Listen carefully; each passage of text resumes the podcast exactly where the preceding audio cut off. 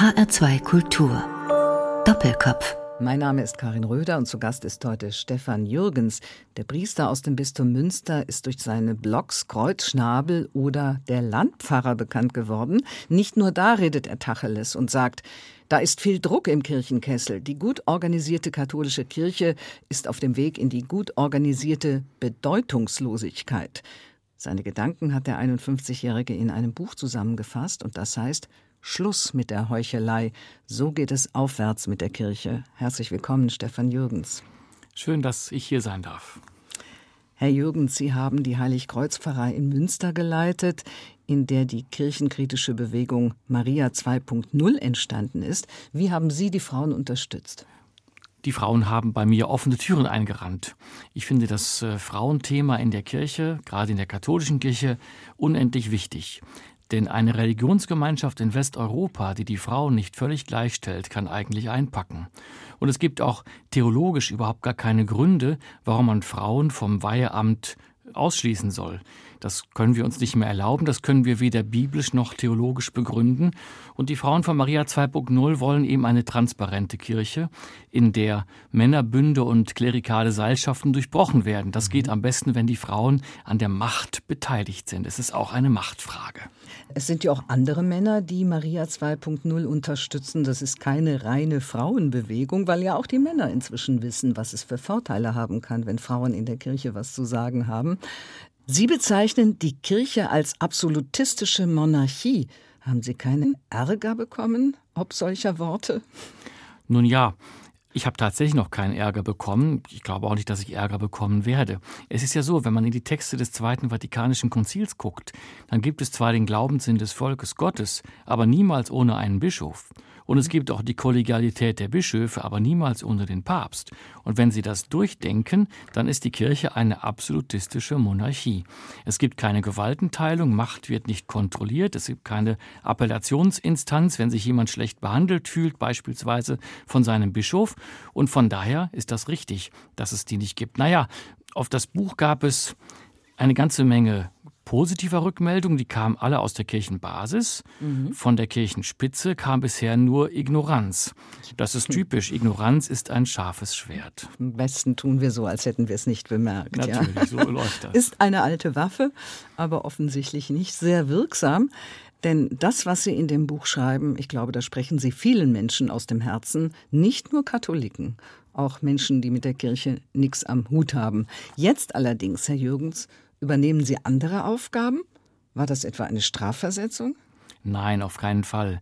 Ich habe gemerkt, dass ich in die Münsteraner Pfarrei Heiligkreuz nicht so richtig reinpasse. Mhm. Habe ich da, nicht? ja, ich habe mich da ein bisschen schwer getan. Zunächst einmal in einer Universitäts- und Bischofsstadt wie Münster gibt es schon sehr, sehr viele Priester. Und ähm, ich war gar nicht so viel als Priester im Einsatz, so wie ich das mir eigentlich vorstelle. Sondern? Als sondern mehr als Hausmeister und als Mädchen für alles, mhm. sag ich mal, so ein bisschen äh, flapsig daher. Ich war zumindest bei meinen vorigen Stellen das anders gewohnt und sehe auch das Priesteramt vor allen Dingen als geistliches Amt, als Amt eines Seelsorgers und der Priester ist eben auch derjenige, der die Eucharistie leitet und predigt und das alles war in Heiligkreuz sehr wenig. Trotzdem mit den meisten Menschen dort bin ich sehr, sehr gut klargekommen, aber ich habe von Anfang an gemerkt, irgendwie passt etwas nicht. Und da habe ich gedacht, ja, ich spreche mal mit der Personalabteilung des Bistums und dann sind wir darauf gekommen, einige andere Stellen in den Blick zu nehmen. Und als dann die Rede war von Ahaus und Altstädte, habe ich sofort zugesagt, denn da habe ich gemerkt, das passt. Da sind Sie wieder Pfarrer im Ort und haben direkten Kontakt zu den Gemeindemitgliedern. Oder? Ja, man hat als Pfarrer auf dem Land tatsächlich auch noch gesellschaftlich Einfluss über die vielen Kindergärten und Schulen, über ja. die öffentlichen Einrichtungen, die sozialen Einrichtungen. Da kann man sozusagen eine Gesellschaft deutlicher mitprägen. Tja, ich nehme allerdings an, Herr Jürgens, Stefan Jürgens, Sie werden auch in Zukunft nicht mit Kritik sparen, da wo sie angebracht ist. Was stört Sie neben dem Frauenthema am meisten an der katholischen Kirche?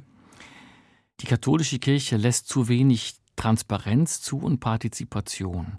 Das heißt, Entscheidungen sind nicht nachvollziehbar, weil sie in irgendwelchen Episkopalklüppchen getroffen werden und die Laien sind nicht wirklich beteiligt.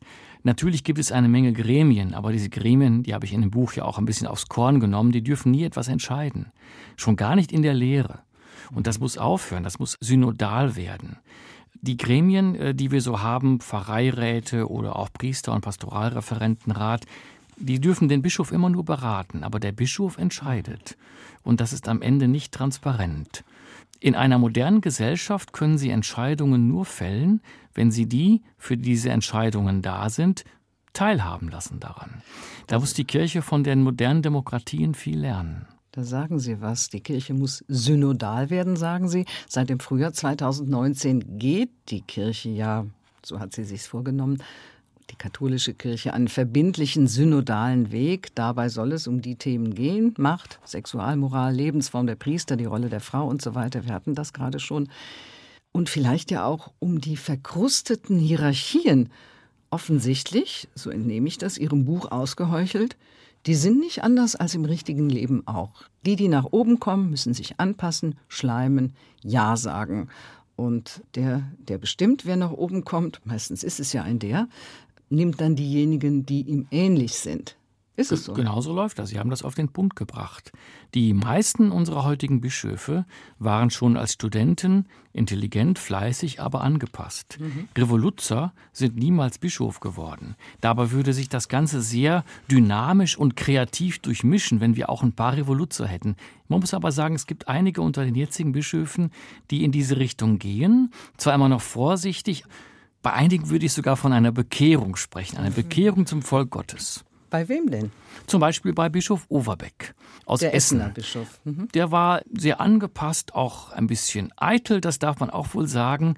Er war auch sehr stolz auf seine große Bildung, auf jeden Fall, aber er hat durch einige Ereignisse wirklich gelernt, dem Volk aufs Maul zu schauen und zu gucken, was die Menschen wirklich brauchen. Das sagt der Pfarrer Stefan Jürgens bei Doppelkopf in HR2 Kultur. In Buch Ausgeheuchelt schreiben Sie, entweder ist Schluss mit der Heuchelei oder Schluss mit der Kirche. Warum wollen Sie bei aller Kritik diesen Beruf beibehalten, Herr Jürgens? Erstens, weil das Christentum die beste Botschaft der Welt ist. Ich halte das Evangelium für das Beste, was Gott und Welt zu bieten haben. Und Jesus ist für mich der, dem ich mein Leben geschenkt habe. Und das kann auch keine Kirche kaputt machen. Und Priester sein ist mein Traumjob. Es ist ein wunderbarer Beruf, in dem ich nach meinem Gewissen handeln kann.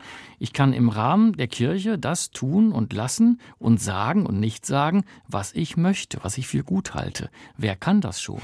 Das ist eine unglaubliche Freiheit, natürlich unter bestimmten Vorzeichen. Aber die Freiheit, die ich spüre in meinem christlichen Glauben, in meiner Beziehung zu Jesus und auch im Miteinander von Kirche vor Ort, die finde ich ganz fantastisch. Kirche, das sind ja für mich nicht nur die Hierarchien, sondern Kirche, das sind die, die beten, wenn ich es nicht kann und die glauben, wenn ich zweifle. Also die mir einfach Mut machen, weiterzumachen. Dabei sehen Sie gar nicht so aus wie ein Priester, wenn ich das mal nebenbei sagen darf. Also Sie tragen einen lachsfarbenen Pulli, eine Hornbrille. Für mich würden Sie eher vielleicht als Studienrat durchgehen, Geografielehrer. Setzen Sie auch äußerlich ein Zeichen dessen, wie Sie denken? Sie werden mich niemals sehen mit äh, klerikaler Kleidung, weil das, das schafft so einen Abstand, das schafft so eine Distanz. In der Öffentlichkeit kann das auch mal ein Zeichen sein, durchaus, aber es passt nicht zu mir. Ich verstehe mich eher als Christ in der Welt und nicht so sehr als Priester in der Kirche oder als ja. Vertreter einer Institution. Ich brauche diesen Abstand nicht und ich brauche auch diese Selbstbeweihräucherung nicht. Ich bin einfach ein Mensch, Stefan Jürgens, der sehr dankbar ist, dass er auf der Welt ist. Und ich bin ein Christ, Stefan Jürgens, der sehr dankbar ist für seine Taufe. Und das ist das Grundlegende. Die Priesterweihe, das ist ein Dienst in der Kirche, okay, aber die Taufe ist das Grundlegende für mich. Sie brauchen den Abstand nicht. Viele Christen möchten diesen Abstand nicht. Dennoch ist ja die Kirche keine Volkskirche mehr, analog wahrscheinlich den sogenannten Volksparteien, die es ja auch nicht mehr gibt. Ihre Diagnose lautet, die Kirche ist krank und offenbar kann es Heilung geben. Wie soll die Therapie denn aussehen? Die Therapie sieht so aus, dass wir uns zu Jesus bekehren müssen. Es gibt in der Kirche sehr viele Traditionalisten. Traditionalisten wollen immer, dass die Kirche so aussieht, wie sie war, als sie Kinder waren. Der größte Traditionalist schien mir manchmal Papst Benedikt zu sein. Ich glaube, der wäre glücklich, wenn er wieder Messdiener ein Markt am Inn wäre und die Welt wieder so wäre, wie er sie in seiner Kindheit erlebt hat. Wir brauchen aber keine Traditionalisten, die 100 Jahre zurück wollen, gerade in das sehr klerikale 19. Jahrhundert. Das ist eine große Gefahr für die katholische Kirche, sondern wir brauchen Reformer, die fragen, was möchte Jesus und wie können wir bei Jesus anknüpfen? Aber gerade bei Benedikt, da haben ja viele gesagt, als der Papst wurde, endlich mal ein Intellektueller, endlich mal ein Theologe, einer, der ja auch hinter das Vordergründige schaut. Mag sein, aber er ist ein Idealist. Er hat eine platonisch-idealistische Theologie. Das heißt, er hängt die Latte zu hoch. Man muss ja auch mit den Menschen mitgehen und kann ihnen nur das zumuten, was sie auch tragen und wie sie mitgehen können. Man ja. kann nicht immer nur den Menschen Ideale vorhalten und dadurch am konkreten Leben vorbeigehen. Ja, auch die, die ohne Gucci-Schuhe mitgehen können. Genau. Ja, viele sind ja in den vergangenen Jahren aus der Kirche ausgetreten. Der Grund war allen voran diese Missbrauchsverbrechen, also Sexualstraftaten von Priestern und sogenannten kirchlichen Würdenträgern, die dann die Würde der Kinder schwer verletzt haben. Dann gab es den Skandal ähm, um den autoritären und überkandidelten Ex-Bischof Thebats von Els in Limburg. Glauben Sie, dass es die Kirche, die katholische Kirche dennoch schaffen wird, diese schwere Vertrauenskrise zu überwinden? Ich denke ja, wenn sie sich grundlegend reformiert. Das heißt, wenn sie synodal, demokratisch, transparent wird, die Menschen mehr beteiligt und wenn das klerikale Getue aufhört. Mhm. Ich selbst habe mich ja nie für Kirchenpolitik interessiert. Ich wollte eigentlich ein guter Christ und einigermaßen frommer Priester sein. Mhm. 2010 kamen die Missbrauchsfälle. Viele der Opfer haben sich mir anvertraut ähm, und haben mir ihre Geschichte erzählt. Das hat mich sehr beeindruckt und sehr erschüttert. Es ist eigentlich die widerlichste Form des Klerikalismus, dieser ganze Missbrauch. Ja. Denn es ist ja ein Machtgefälle, das da eine Rolle spielt. Und ähm, Bischof Thebarts von Elst habe ich eigentlich ganz gut gekannt und ihm durchaus auch theologisch und menschlich einiges abgewinnen können. Aber dass jemand, der so nach oben will, dann so tief stürzt, hängt auch daran, dass er offensichtlich ja dieses idealistische Kirchenbild hat und meint, bloß weil er ein Amt hat, trauen ihm die Leute Autorität zu. Das ist aber in der modernen Welt nicht mehr so. Ja, das sind ja auch dann unreife Persönlichkeiten, ja, die so denken. Und man findet sie ja auch im richtigen Leben, nicht nur in der Kirche. Natürlich. nur diese Menschen dürfen nicht in so hohe Ämter kommen. Das, mhm. das zerstört so viel. Und mhm. Äh, deswegen, äh, die Kirche muss sozusagen sich von unten erneuern, sodass zum Beispiel eine Gemeinde ihren Pfarrer wählen darf, ein Bistum meinetwegen der Diözesanrat, das sind auch Laien, darf den Bischof wählen. Und ich finde auch, dass man diese Ämter nur auf Zeit vergeben sollte. Warum muss man, wenn man einmal Bischof ist, ja. das sein Leben lang sein? Warum nicht für zehn ja. Jahre und dann ist man wieder Gemeindepfarrer? Das kommt durch unsere überhöhte Weihetheologie, dass wir das einmal Gegebene als von Gott gegeben ansehen, was nicht mehr zurückgenommen werden kann. Es wäre aber besser, wir würden damit bodenständiger mhm. und äh, Macht wäre eben kontrollierbar. Ja, auch da gibt es ja Parallelen zu weltlichen Hierarchien. Einmal Führungskraft, immer Führungskraft. Auch das sollte man ja mal in Frage stellen, unabhängig von der Weihe. Auf jeden Fall. Ja, Herr Jürgens, um nochmal auf die Missbrauchsverbrechen zurückzukommen, da sagten ja viele, das liegt nur am Zölibat. Die Priester wissen nicht wohin mit ihrer Sexualität und dann gehen sie an die Kinder ran. Ich halte das eigentlich für eine sehr äh, merkwürdige Erklärung. War es nicht bisher eher so, dass Männer, die mit ihrer Sexualität oder ihrer illegalen Sexualität, wenn sie sie denn umgesetzt hatten, nicht klarkamen, Zuflucht im Priesterseminar gesucht haben? Ist es etwa so, wie Sie es beschrieben haben. Durch den Zölibat wird ja keiner pädophil, der das nicht vorher auch schon ja, war. Eben. Sondern es gelingt aber Pädophilen leichter, in einem solchen System unterzukommen. Denn bis vor Jahrzehnten wurde ja das Thema Sexualität im Priesterseminar tabuisiert. Niemand musste sich rechtfertigen, warum er vielleicht sich irgendwie unnormal fühlt, warum er vielleicht sich zu Menschen hingezogen fühlt, was ihm zunächst selber peinlich ist oder mhm. so. Aber was es alles gibt, das weiß man nicht erst seit einer Missbrauchsstudie, sondern das weiß ja. jeder Priester seit seinen Jahren im Priesterseminar. Mhm. Das heißt, da gibt es sehr viel unreife Sexualität. Heute wird das besser angesprochen. Heute geht man damit besser um, schickt auch mal Leute nach Hause, wo etwas auffällig ist. Aber dennoch meine ich, durch die Aufhebung des Zölibats Staats würde jeder so leben können, wie er möchte, ohne sich irgendwie rechtfertigen und ohne sich was mhm. wegdrücken zu müssen. Das ist ja auch wichtig. Ja, und er müsste nicht in ein geschlossenes System sich flüchten und die Kriminellen unter den Priestern, die sich eben an Kindern vergangen haben, die wären auch schon früher nach weltlichen Gesetzen bestraft worden eben. und wären nicht vom Kirchengesetz geschützt worden. Genau, denn diejenigen, die sie hätten bestrafen können, waren ja ihre Kollegen, Mitbrüder und so weiter. Das mhm. ist ja so ein Klüngel entstanden dabei und man hat eigentlich alles weggedrängt.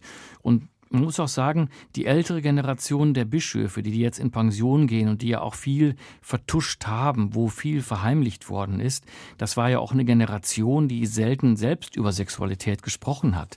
Das heißt, das wurde alles in die Schmuddelecke getan und es wurde einfach verdrängt. Und so ist man an das Thema nicht äh, richtig rangegangen.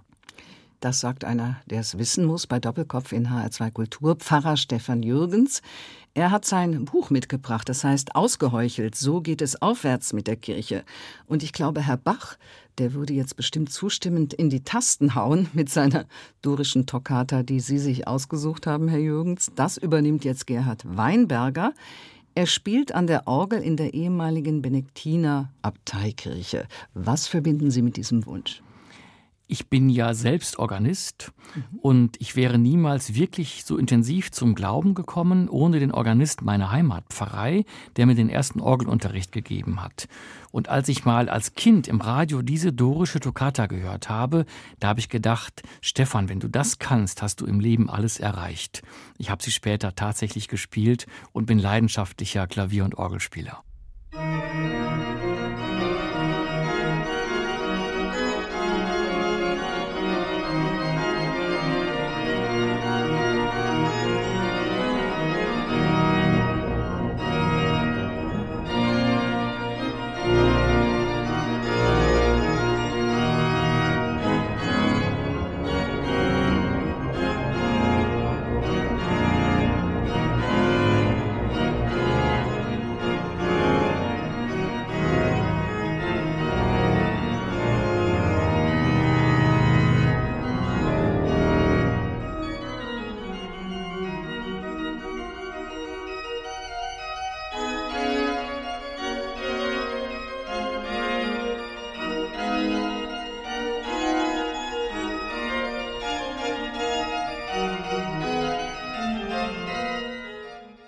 Das war die dorische Toccata von Johann Sebastian Bach, gespielt von Gerhard Weinberger und auch unser Studiogast Stefan Jürgens hätte diese Toccata übernehmen können, denn Sie, Pfarrer Stefan Jürgens, sind ja auch ausgebildeter Organist, haben Sie eben erzählt. Und ja, das war so eine Art höheres Ziel von Ihnen, diese Toccata einmal spielen zu können.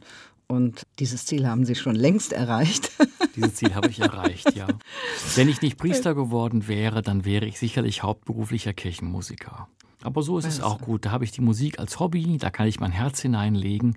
Und es ist ganz schön, dass man das, wo man mit ganzem Herzen drin ist, nicht auch noch beruflich tut, obwohl ich auch mit ganzem Herzen Priester bin. Ja, vielleicht muss es ja doch noch ein paar Unterschiede geben ne, zwischen mhm. beruflich und privat. Herr Jürgens, Sie haben das Buch geschrieben, Ausgeheuchelt. So geht es aufwärts mit der Kirche. Und äh, darin steht, wer an einen Gott glaubt, der eine frauenfeindliche, männerdominierende, zölibatäre Hierarchie gewollt haben soll, der kann genauso gut an den Osterhasen glauben. Offenbar gibt es noch viele Osterhasen und Osterhasengläubige in der Kirche, nämlich solche Christen, die sich ja auch von oben herab behandeln lassen. Irgendwie passt da der Topf auf den Deckel. Das ist oft so, die katholische Kirche ist klerikal organisiert. Es gibt auf der einen Seite den Klerus, auf der anderen Seite die Laien.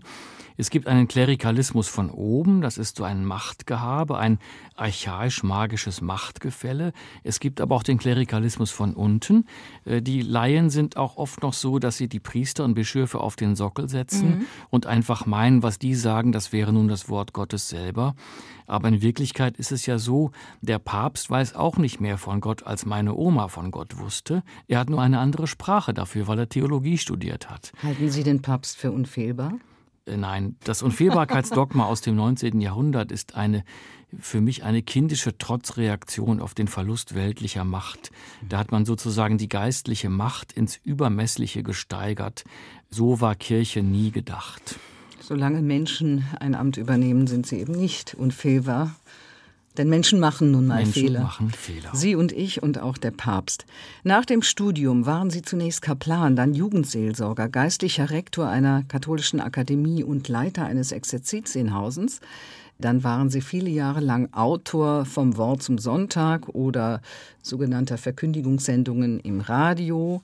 Und immer noch leiten Sie Morgenandachten beim WDR, also genau, oder Rundfunkgottesdienst und Rundfunkgottesdienste, so weiter, ja. Mhm. also der Sender, der für Ihre Heimatgemeinde mhm. oder Ihr Bistum Münster zuständig ist. Später waren Sie im Münsterland und zuletzt in Münster Pfarrer und übernehmen jetzt neue Aufgaben in Ahaus und Altstädte. Und Sie hatten eben geschildert, worum es Ihnen dabei geht, nämlich wieder mitten in der Gemeinde zu sein, Nähe zu den Menschen zu haben und vor allen Dingen seelsorgerisch mhm. zuständig zu sein. Ja, das ist ja gerade das, wenn sich die Priester zerreiben in der Übernahme von zwei Pfarreien und müssen dann zwischen Baubeaufsichtigung und Verwaltung hin und her rennen, haben einen Stressberuf, können sich kaum um sich selbst kümmern. Wo bleibt denn da noch die Seelsorge? Das ist für viele ein großes Problem. Ganz ehrlich, für mich nicht so, mhm. denn ich kann sehr gut delegieren und ich habe Vertrauen in meine Mitarbeiterinnen und Mitarbeiter. Das heißt, ich muss gar nicht alles tun, ich muss nur vielleicht davon wissen. Also ich verzettel mich nicht in Verwaltungsfragen und muss auch keinen einzigen Bau beaufsichtigen, mhm. sondern ich spreche immer mit den Menschen, die das dann tun. Mhm. Ich habe also Strukturen, so dass ich also in jeder Woche von allem gut Bescheid weiß, aber hauptsächlich bin ich Seelsorger, hauptsächlich bin ich Priester, Leiter von Gottesdiensten, Prediger und führe viele Einzelgespräche und beschäftige mich mit Gruppen, halte Vorträge zu geistlichen, theologischen Themen. Das Pastorale, das Seelsorgliche ist mir am allerwichtigsten. Mhm. Das andere kann man so by the way machen wenn man auf seine Mitarbeiter vertraut. Aber der Pfarrer, der sagt, er hat zu viel Verwaltung, ist oft ein misstrauischer Pfarrer, der alles über seinen Tisch laufen lässt. Und der wird garantiert ausbrennen in der heutigen Zeit. Das sagt der Pfarrer Stefan Jürgens, der es ja offensichtlich anders macht. Heute sind Sie zu Gast bei Doppelkopf in HR2 Kultur. Und in der ersten Runde haben Sie gesagt, Herr Jürgens, Priester war und ist mein Traumberuf. Haben Sie nie gehadert mit dem Zölibat? Ich würde heute sagen, es wäre besser, den Zölibat freizustellen. Ich persönlich habe nie damit gehadert, weil ich so ganz gut zurechtkomme. Mhm. Ich habe auch den Zölibat nie irgendwie spirituell überhöht. Mhm. Ich wollte diesen Beruf und ich habe es in Kauf genommen, dass man dann eben nicht heiraten darf und auch keine sexuelle Beziehung führen darf. Ich habe aber ein gutes Netz von Beziehungen zu Männern und Frauen. Das heißt, von äh, guten Freundschaften, Freundschaften mhm. zum Beispiel. Das ist sehr, sehr wichtig. Ich bin nicht allein. Ich habe Menschen, denen ich alles anvertrauen kann, die ich nachts um drei Uhr anrufen kann. Ich bin also eingebunden in ein gutes Netz von Freundinnen und Freundinnen. Deswegen, ich habe mich damit arrangiert. Was ich nur nie so haben konnte, ist, dass man im Priesterseminar immer so, so hehre Begründungen der Ehelosigkeit und des Himmelreiches willen und so weiter hört. Das ist auch gut. Das gehört aber ins Kloster, nicht zum Gemeindepriester. Wer ins Kloster mhm. geht, der lebt als Zeichen des Reiches des Gottes ehelos. Und das kann ein Zeichen prophetischer Freiheit sein. Oder ja, der Pflichtzölibat, der ist das goldene Kalb der Kleriker. Das kann ein Zeichen sein, aber jetzt mal unter uns. Sie hatten eben den Unterschied ja selbst definiert. Die Ehelosigkeit auf der einen Seite, die wird von den meisten eingehalten, es sei denn, sie geben dann eben ihren Job auf und heiraten. Doch was ist mit dem Keuschheitsgelübde? Das gilt immer noch. Wer den äh, Zölibat ja, wird es eingehalten? Ich kann nicht über andere den Stab brechen. Ich gucke ja nicht in deren Schlafzimmer. Jeder ist da für sich selbst verantwortlich und jeder muss mit seinem Gewissen auch irgendwie vor Gott gut dastehen. Das ist das Oberste. Ne? Das, das ist das Gewissen Oberste. Und nicht die Kirchengesetze. Das meine ich auch. Deswegen glaube ich, es wäre sehr viel mehr Freiheit in der Kirche. Wer würde der Zölibat freigestellt? Wer so leben möchte, kann das ja tun. Und wer heiraten möchte, sollte das tun. So sieht es Stefan Jürgens. Er hat das Buch Ausgeheuchelt geschrieben und darin entwickelt er auch Ideen, wie es wieder aufwärts gehen kann mit der Kirche. Wir kommen auch gleich noch dazu.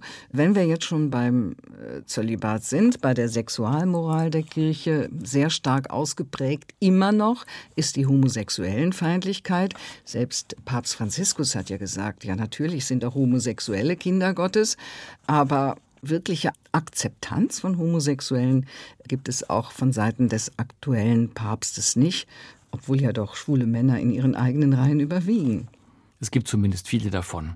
Die Kirche ist immer noch sehr stark von einem Naturrecht geprägt. Und wenn man sich das anschaut, dann kann man sehr schnell sagen, es gibt eben Männer und Frauen. Nur Mann und Frau sind gemeinsam fruchtbar, können Eltern werden. Nur das ist dann im Sinne der Schöpfung und der von Gott gegebenen Natur sozusagen. Aber wir sehen ja, dass das Leben anders ist. Es gibt eben Heterosexuelle und Homosexuelle, die sind das von Geburt an. Das ist deren ganz normale, von der Schöpfung angelegte Veranlagung. So die kann Gott nicht ja schlecht auch sein. gemacht. Genau, so hat Gott sie gemacht. Das kann nicht schlecht sein. Das lernt die Kirche erst nach und nach. Ich glaube, dass die Homophobie der katholischen Kirche ihren eigentlichen Grund hat in der Homosexualität eines so großen Teils ihrer Amtsträger. Die schieben weg, die drängen weg, was sie an selbst nicht leiden oder wahrhaben können oder sogar ausleben und ein großes Theater spielen. Es gibt ja gerade so ein Buch über Homosexualität im Vatikan. Das ist äh, sicherlich richtig, das gibt es da. Es gibt da regelrechte Seilschaften. Ich habe schon viele erlebt, bei denen das so war, auch die später ihr Amt aufgegeben haben, sich als homosexuell geoutet hatten, aber vorher heftig gewettert hatten gegen Homosexuelle und andere Zölibatsbrecher und sich immer als die großen Moralapostel aufgespielt haben. Da sollte jeder vor seine eigenen Türe kehren. Stefan Jürgens, wieder verheiratete Geschiedene, ist ja auch so ein Streitpunkt in der Kirche. Also wieder verheiratete Geschiedene, die nochmals heiraten. Kirchlich dürfen sie ja nicht nochmals heiraten, es sei denn, die erste Ehe wird annulliert. Das Genau. ist ein großes Verfahren, das über den Papst gehen muss und man muss sich da tatsächlich ins Schlafzimmer gucken lassen und befragen lassen, wie denn äh, das Sexualleben in der Ehe war und so weiter.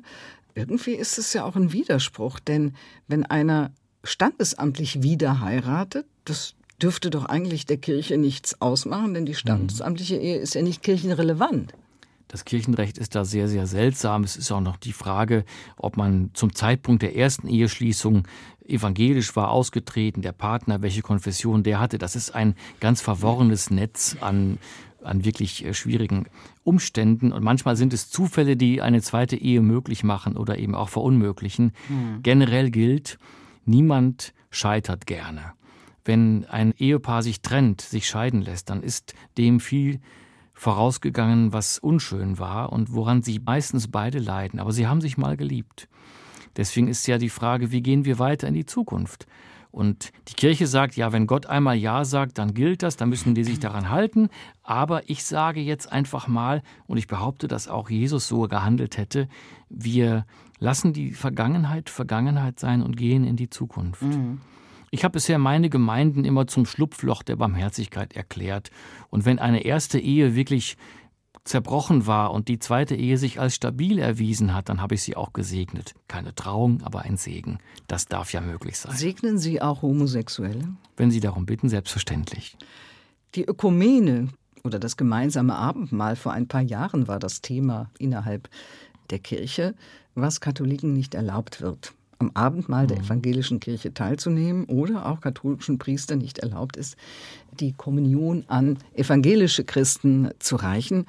Ist es nicht völlig verquer, wo man dauernd von Ökumene redet? Das ist ein sehr ungeklärtes Problem. Es ist mal wieder das Amtsverständnis, dieses überhöhte Weiheverständnis der katholischen Kirche, das das verhindert. Faktisch ist, in meine Gemeinde gehen auch evangelische Christen und die gehen auch zur Kommunion. Und wenn ich in der evangelischen Kirche bin, nehme ich auch am Abendmahl teil. Denn die dogmatischen Unterschiede sind für Menschen wichtig. Ich bin davon überzeugt, für Jesus sind sie nicht wichtig. Jesus möchte uns mit seiner Liebe und Hingabe beschenken und ganz erfüllen, damit wir sie weiterschenken können. Und da spielt es keine Rolle, in welcher Kirche ich das Abendmahl oder die Kommunion empfange. Ich glaube nicht, dass Gott katholisch oder evangelisch ist und dass er nicht zuerst auf den Eintrag in unserer Lohnsteuerkarte guckt, ob da RK oder evangelisch-lutherisch oder sowas draufsteht, ob er uns beschenken möchte mit der Hingabe seines Sohnes. So eng und klein darf man von Gott nicht denken. Hätte Gott die Kirchensteuer eingeführt oder Jesus? Ich glaube eher nicht. Aber das ist jetzt nur eine reine Vermutung, denn dadurch wird die Kirche ja auch in ihrer Freiheit durchaus eingeschränkt. Und sie wird dadurch auch zu einem großen Konzern. Ich sage manchmal, sie ist ein großer Konzern auf dünnen theologischen Beinchen. Sie hat als Dienstgeber viel Einfluss, aber nicht als Glaubensgemeinschaft. Das sagt der Pfarrer Stefan Jürgens. Und in seinem Buch Ausgeheuchelt kann man noch mehr von dem hören, ja, was er nicht so gut findet an der katholischen Kirche. Aber er ist keiner, der nur auf den Tisch schaut und Tacheles redet. Er hat auch Ideen, wie es wieder aufwärts gehen kann mit der Kirche. Und darüber reden wir gleich nach der nächsten Musik. Das zweite Stück, ja. was wir jetzt hören, heißt Ecclesia. Mhm. Und das ist von der Gruppe Duo Camillo. Das sind äh, Leute, die ich kenne von einer geistlichen Gemeinschaft, das Rat. Das ist ein Pfarrer und ein anderer, der ihn am Klavier begleitet und die Melodien macht. Und die können auf sehr witzige und tiefgründige Weise darstellen, wie es so mit der Kirche aussieht. Ich singe das manchmal selber am Klavier und dann sage ich, das Stück Ecclesia ist das Lied an meine beste Freundin, weil zunächst meint man in den ersten Strophen, es ging da um eine etwas in die Jahre gekommene Freundin und später erst merkt man Ecclesia, die herausgerufene, das ist das alte griechische Wort für die Kirche ist gemeint und was die alles an Höhen und Tiefen erlebt hat und warum man trotzdem dabei bleibt, davon handelt dieses Lied. Du sie fragen immer wieder, wie ich dich nur lieben kann. Du bist nicht mehr ganz die Jüngste und man sieht es dir auch an. Früher, da warst du voller Leben, du hast auch gar mal angeeckt. Heute hältst du deine Träume leider allzu oft versteckt. Weißt du noch, in deiner Jugend, da warst du voller Leidenschaft Heute redest du von Tugend und dein Antlitz ist erschlafft. Vielleicht ist es deine Weisheit, deine raue Sicht der Welt. Vielleicht ist es deine Schwachheit, die mich weiter bei dir hält. Das war das Duo Camelo mit dem Titel Ecclesia. Ja, es hört sich tatsächlich an wie eine in die Jahre gekommene Beziehung, eine lange Ehe. Aber es geht um die Kirche Ecclesia. Stefan Jürgens hat sich diesen Titel gewünscht. Er ist Pfarrer und hat ein Buch geschrieben, das heißt Ausgeheuchelt. So geht es aufwärts mit der Kirche. Herr Jürgens, von wegen Priestermangel ist ja das große Thema in der katholischen Kirche. Was glauben Sie, was wird eher passieren? Dass die Kirche Frauen zum Priesteramt zulässt oder dass das Zwangszölibat aufgehoben wird? Wahrscheinlich wird zunächst der Pflichtzölibat aufgehoben. Das vermute ich sehr stark. Wir haben ja auf der Amazonas-Synode gehört, da wurde gesprochen über die Viri probati. Besser wäre Personae probati, ja, also bewährte Männer, die man schon mal weihen kann, so wie heute die ständigen Diakone. Die können ja auch Familie haben. Damit wird es beginnen und so wird sukzessive der Zölibat fallen, der ja auch gar nicht überall in der lateinischen Kirche üblich ist. Mhm. Es gibt ja auch Kirchen, wo die Priester, die Seelsorgspriester verheiratet mhm. sind. Und bei den Frauen wird es so beginnen, dass man zunächst einmal Frauen zu Diakoninnen weiht, denn äh, die Frauen tun in der Kirche ohnehin das meiste ehrenamtlich und gerade im Caritas-Bereich, im Diakoniebereich sind sie sehr stark tätig. Ja, ja. Das wird der erste Punkt sein und dann werden die anderen Weihestufen sicher irgendwann folgen. Die nicht unbedingt Machtpositionen sind. Und das kommt dann Oder später. Entscheidungspositionen. Später werden sie dann ne? Priesterinnen Bischöfin, auf jeden Fall. Die Vielleicht Frage irgendwann ist, Päpstin. Äh, die Frage ist, braucht man dafür Geweihte, um Machtpositionen zu übernehmen? Die Frauen gibt es ja jetzt auch schon, die Pastoraltheologinnen mhm. zum Beispiel, die könnten könnten doch bestimmte Entscheiderinnen auch sein. Dafür müssen sie doch nicht geweiht sein.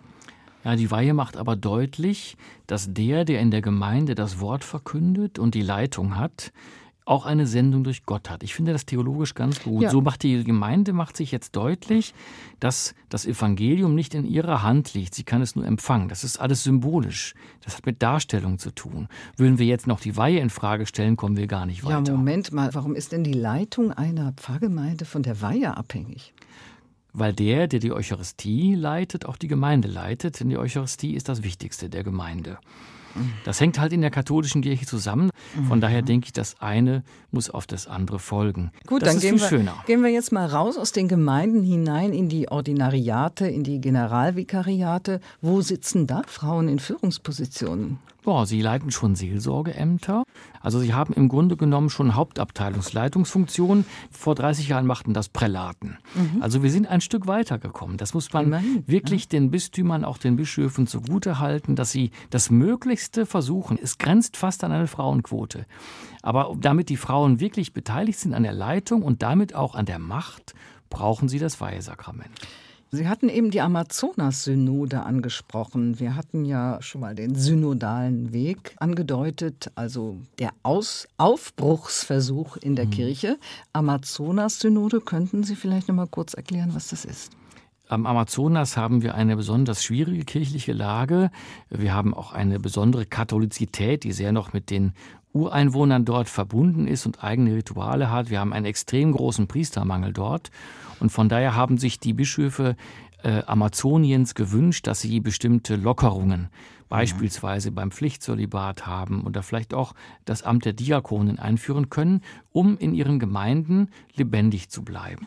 Denn in Südamerika ist das große Problem, der Priestermangel treibt die Leute aus der Kirche raus, weil sie schnell bei anderen ja. Kirchen landen oder gar nicht erreicht werden. Und von daher hat die Amazonas-Synode eine Signalwirkung für die ganze Weltkirche. Irgendwann werden die Bischöfe anderer Länder sagen, ja, wenn das da möglich ist, warum nicht auch bei uns? Und das gibt Unruhe und das gibt Bewegung. Und Unruhe und Bewegung in der Kirche haben immer mit dem Geist Gottes zu Tja, tun. Und da sind wir schon bei dem, wie es aufwärts gehen könnte ja. mit der Kirche. Punkt 1, Unruhe, Bewegung. Was mhm. noch? Ich setze mich dafür ein, schon seit Jahren, dass beispielsweise nicht nur die Kinder auf Sakramente vorbereitet werden, wie Kommunion und Firmung, sondern dass die Eltern mitgenommen werden, dass die Jugendarbeit profiliert wird, dass die Priesterausbildung sich irgendwann ändern wird, dass sie nicht im Priesterseminar mehr stattfindet. Ganz wichtig ist es mir, dass wir gute Pastoral machen bei Taufe, Eheschließung und Beerdigung. Das sind die Schnittstellen. Das sind super Leben, ne? Schnittstellen zum Leben. Da haben wir es mit ganz vielen Menschen zu tun. Wichtig ist mir, dass wir die Gemeinde vor Ort lassen. Wir haben in der katholischen Kirche in Deutschland viel kaputt fusioniert. Mhm. Wo Gemeinden unüberschaubar wären, da schwindet die Motivation der Ehrenamtlichen, sich zu engagieren. Die Kirche muss vor Ort bleiben. Das ist ganz wichtig. Sie lebt von Nähe und Beziehung.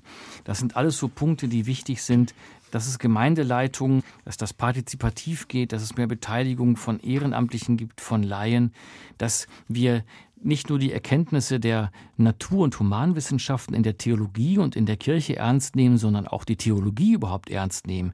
Wir haben ja fast ein Schisma zwischen den Professoren und den Bischöfen. Die Bischöfe beharren oft auf Positionen des 19. Jahrhunderts und die Theologie an den Universitäten ist schon viel weiter, auch in der Verkündigung braucht es eine Verhäutigung sozusagen mhm. in der Kirchensprache. Transparente Strukturen sind wichtig und dass wir in der Ökumene vorankommen. Es fragt doch heute niemand mehr, wohnen hier Katholiken oder wohnen hier Evangelische, sondern mhm. wo finde ich hier Christen? Das heißt, das sind alles so Punkte jenseits dieser bekannten Reizthemen zur Debatte mhm. und Frauen, wo wir äh, Veränderungen brauchen. Ja, nun sagen Sie aber, die Kirche im Ort, also vor Ort, mitten in der Stadt oder eben auf dem Land sichtbar, mittendrin unter vielen unterschiedlichen Menschen. Da verhält es sich ja genauso wie bei der Gemeinde oder bei den HR2-Fans beispielsweise. Da sind gläubige Katholiken, darunter kritisch loyale Katholiken, Menschen, die aus der Kirche ausgetreten sind und dennoch gläubig sind oder sogenannte Karteileichen, also Mitglieder ohne großes Interesse für Kirchen und Glauben. Viele schalten ab oder hören weg, wenn irgendwas mit Kirche kommt. Die gibt es ja auch im richtigen Leben. Sollte die Kirche auf diejenigen zugehen, die sich von ihr losgesagt haben oder ausgetreten sind? Eine große Chance heute ist, dass die Kirche ja nicht mehr im Steuerruder der Gesellschaft ist, auch nicht auf dem Dorf. Es gibt auch keine Musterbiografien mehr, wo alles katholisch geregelt ist oder evangelisch halt, sondern es ist eine große differenzierte, plurale Gesellschaft. Und wenn heute Gutes geschieht, dann kann die Kirche mit am Tisch sitzen, aber nicht mehr alles regeln. Naja, vor ein paar Jahren, vor diesen Missbrauchsverbrechen, haben viele noch gesagt, wir sind zwar nicht in der Kirche, kümmern uns da auch nicht drum, trotzdem finden wir wichtig, dass es die Kirche als gesellschaftliche Instanz gibt. Da wurde oft so Kirche als Kultur- und Werteträger, mhm. als Werteagentur gesehen. Diese Aufgabe hat sie in der Gesellschaft ja nach wie vor. Mir ist als Pfarrer ganz wichtig, dass ich mit vielen Menschen im Gespräch bin. Und ich gehe ja nicht zu Leuten und sage, ihr müsst in die Kirche kommen, sondern ich möchte, dass sie ihren sinnvollen Lebensweg finden und möchte sozusagen als ein Player unter vielen da sein und mit möglichst vielen Menschen im Gespräch sein. Mit Kulturschaffenden, mit den Schulen, mit den Kindergärten. Das ist eine große Chance. Von daher, wir können nicht mehr alles bestimmen. Aber als Kirche möchten wir als Gemeinde auch doch irgendwie noch für alle da sein. Der Priester und Pfarrer Stefan Jürgens war zu Gast bei Doppelkopf in HR2 Kultur. Er hat das selbstreferenzielle Gehabe der katholischen Kirche satt und in seinem Buch mal wieder kräftig auf den Tisch gehauen. Es heißt Ausgeheuchelt, so geht es aufwärts mit der Kirche, erschienen im Herder Verlag. Und jetzt erfülle ich Ihnen noch einen Musikwunsch, der stammt von Manfred Siebald. Der Titel heißt Wenn Gott schweigt. Manfred Siebald kenne ich schon seit frühester Jugend. Wir sind mittlerweile freundschaftlich verbunden. Ich halte ihn für den profiliertesten christlichen Liedermacher deutscher Sprache. Und er hat sehr viele Lieder geschrieben, die sprachlich und theologisch es exakt auf den Punkt bringen. Ich habe auch sprachlich von ihm sehr viel gelernt. Glauben ist ein Tu-Wort. Und das kommt auch in diesem Lied auf sehr schöne Weise zum Ausdruck. Es ist auch ein sehr ernstes Lied, das mir wirklich ans Herz gewachsen ist. Vielen Dank, Stefan Jürgens. Ich danke Ihnen, Frau Rüder. Und wenn Gott schweigt, dann spüren wir die stillen kleinen Fragen, die langsam in uns keimen, dicht an dicht Wir spüren, wie sie in uns Wurzeln schlagen. Fragen uns, warum Gott nicht mehr spricht.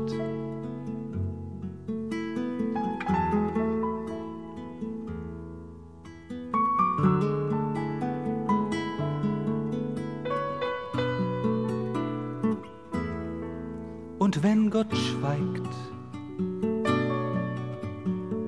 dann fangen die Gedanken an zu streunen. Das war HR2 Kultur Doppelkopf. Aus urheberrechtlichen Gründen müssen wir Musiktitel in unserem Podcast-Angebot ausblenden. Weitere Sendungen, die Sie jederzeit hören können, finden Sie auf hr2.de.